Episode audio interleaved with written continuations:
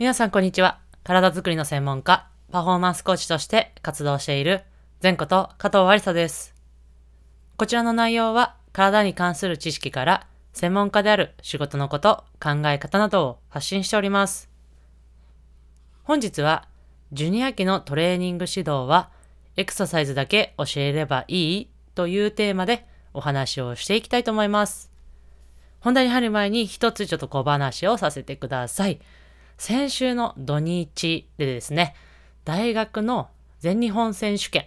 が、えーバスのバスケットボールですね、が行われていました。通称こうインカレと言われるものですが、土曜日に女子が決勝戦がありまして、日曜日に男子の決勝戦があったというところですが、日曜日は、あ、土曜日ですね。土曜日は女子の決勝。東京医療保険大学と白鴎大学という、何年連続ですかね。結構もうずっとこうライバル同士というかずっと同じ相手としてこう決勝戦で戦っている同士の戦いでしたが医療保険のですねこう力強さというものをこう発揮して、えー東京医療保険大学がなんと5連覇を達成していました。いや私もこの過去にサポートさせていただいていてで今のその今回5連覇した時の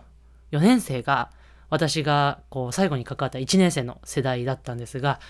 もういわゆるねこの幼かった1年生たちがこう立派になったっていうなんかあの勝手に親心じゃないですけど はい。なんかそんな思いもあってすごく感慨深いものがありました。えっ、とその白鴎大学さんもですねすごくこうこうブレイクだったりとかディフェンスっていうのがすごくアグレッシブですごくやっぱり素晴らしいチームだなというふうに見てて感じましたしやっぱりこの1年生のですねこう留学生の選手がいらっしゃってその選手がすごい活躍をしていてこのまだねその選手が1年生ですのでそれこれからあと3年、まあ、4年生になった時とかかなりこう強いレベルアップされているんじゃないかなと思うのですごく白鴎大学さんはこれからが楽しみなチームだなというふうに感じました。で、男子はですね、えっと、ちょっと、あのー試合自体は見ていないんですが、東海大学さんと、それこそ、えー男子も白鴎大学さんの、えー決勝戦の戦いとなりまして、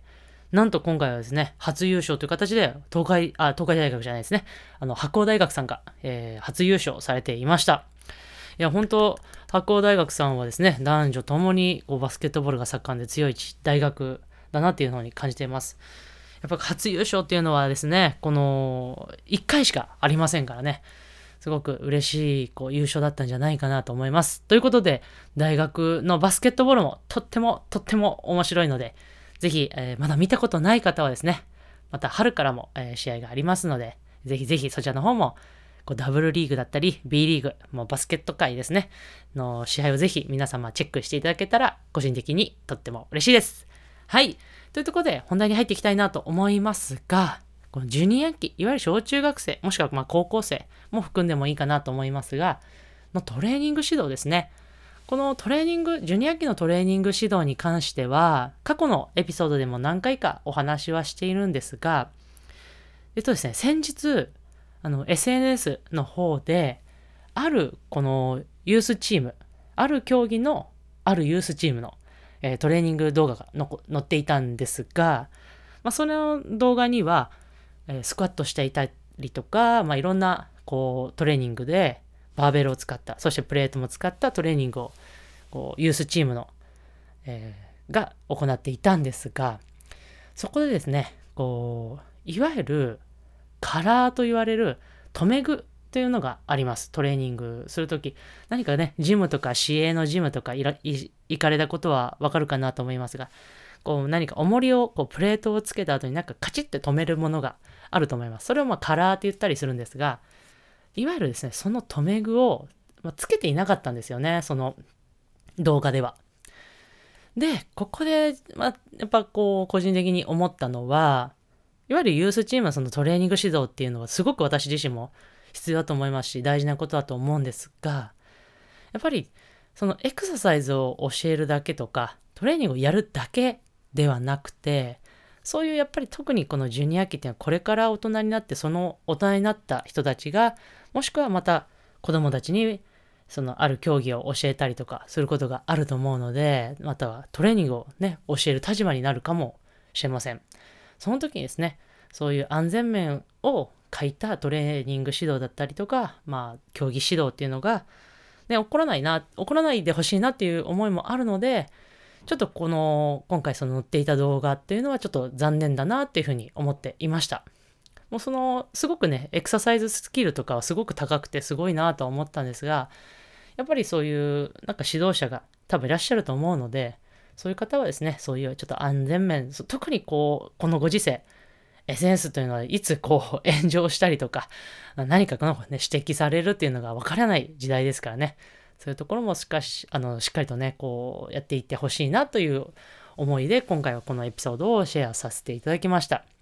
まあ、私自身もね、このウェイトトレーニングではありませんが、まあ、過去のジュニア指導とかでも、やっぱり反省点は多々あります。こう、もしすれば、こうすれば、もうちょっとこうすればよかったな、こうした方がもっと安全にできたなとか、いうふうな思いは多々あります。で、それ自身も私も深く反省していますし、えー、今後、そういうことをね、二度と起こさないように、安全面をしっかり配慮した指導をしたいなというふうに、えー、思っておりまして、まあ、今回はその次回もえ自分への戒めですね。もう込めての、えー、お伝えとなりました。皆さんにはですね、この、ぜひ、このエクササイズ、いわゆるトレーニングとかの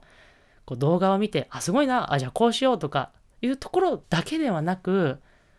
あ、このトレーニング安全なのかな大丈夫なのかなみたいな、そういう安全管理も含めて、情報の取捨選択のリテラシーをぜひね、持っていただきたいなと思いました。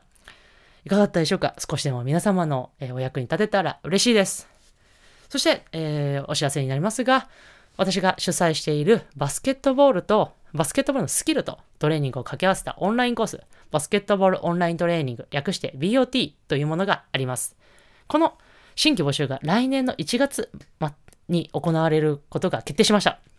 で、この新規募集をですね、誰よりも早く、そして特典付きでお知らせをもらえるウェイティングリストという登録を現在受け付けております。詳細は概要欄のリンクからぜひチェックしてみてください。そしてもう一つ、この BOT の中にもあるトレーニングですが、体を安全に、そして効率的に動かす動きのスキルを学べるムーブメントトレーニング、全道場のウェイティングリストも合わせてえー、登録を受け付けておりますので、概要欄の方からこちらもリンクをぜひチェックしてみてください。はい、それでは最後、前頭腔はストレッチして終わりにしましょう。えー、手が離せない方はですね、こう、思気持ちだけ一緒にストレッチしてください。胸の前で手を組んで、その手をぐーっと天井に伸ばして、パッと力く。はい、お疲れ様でした。それではまた次のエピソードでお会いしましょう。